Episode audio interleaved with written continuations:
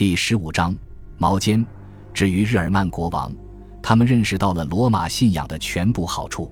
比起战神沃登，基督教能够在战争中给他们带来更有力的支持。基督教的上帝比托尔更能提供有效的统治权力。为了证明这一点，某位异教的祭司不惜毁了自己的神庙。罗马教会更喜欢强势国王和中央集权制政府的统治，这样的政治制度会让宗教的操控工作变得更加简单易行。教士们都是王国中的识字阶级，每当发布司法文书、产权证书和通告的时候，他们就成了国家不可或缺的管理者。第一批传教士刚刚在萨尼特落脚，附近的国王们就纷纷颁布法律：凡杀人者。赔偿一百先令，拽人头发者赔偿五十塞塔斯。国王们也愿意在公共仪式中作为人民的化身，充当宗教礼拜仪式的准主持人。这是强化个人权威的有效办法，它可以赢得百姓的尊敬，保证臣民的服从。在英格兰，国王与圣徒在同一时期出现了，二者经常合二为一。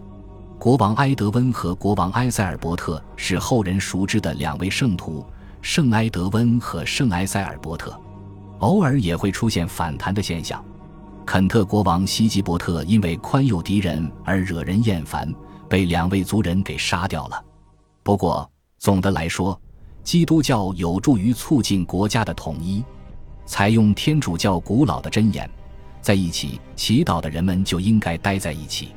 传教士鼓吹道德禁律，这对于国家倡导的社会禁律产生了实质性的影响。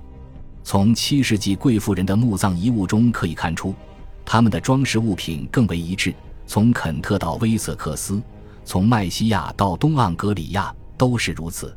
统一的教会似乎也呼唤统一的英格兰国家。用教宗格里高利一世的话说。正是基督教皈依时代，让全国人民变成了英格兰种族的盎格西恩人。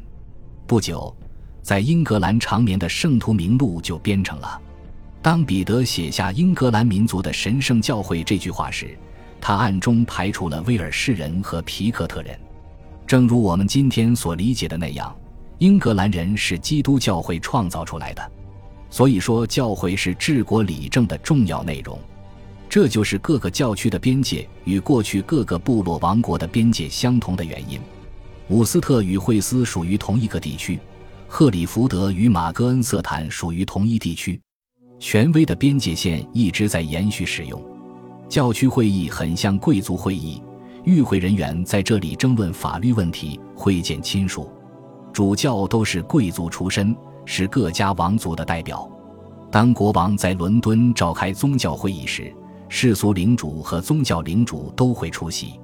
国王的敕令一成不变地使用教会的口气。约克大主教和坎特伯雷大主教与国王共商国事，他们负责起草国家的法典。只有诺曼人来了之后，教会和国家才出现形式上的分离。修道院院长和主教本着类似的精神，经常随显贵出兵作战。谢尔伯恩的主教西赫蒙德。在反击北方侵略者的血腥战斗中被杀，他在履行先前一交中指导武士军团的高级祭司的角色。有高级教堂之称的大型组织建立起来了，这里住着教士和僧侣。正如这个词本身的含义所表明的那样，他需要帮助周围的地区。在七至九世纪之间，英格兰兴建了数以百计的此类机构。所以，每一个地区都有自己的高级教堂，他们展现了基督教英格兰的原初风貌。他们带有新生事物的干劲和力量，他们是赞助中心和学术中心，他们维护贸易和农业，他们通过征收地租将周围的农村组织起来，他们实质上是王家宫廷。他们的男女修道院院长是贵族阶级中的一员，而耶稣就是皇帝。他们储存金银财宝以及圣徒的遗物，传教士需要在牧区奔走传道，这就是为何今天的英格兰依然分布着标示崇拜场所的实质十字架。然而，高级教堂的宗教权力在逐渐丧失，因为村庄教堂和教区教堂变成了英格兰各地的模式。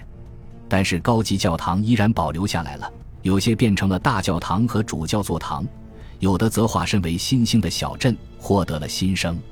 他们的名称也成为国家机构的一部分，体现在阿克斯明斯特、基德明斯特、威斯敏斯特和其他一千多个地名当中。还有很多城镇也是这些早年机构的直接残存物。到了这个时候，高级教堂在英格兰真的是无处不在。感谢您的收听，喜欢别忘了订阅加关注，主页有更多精彩内容。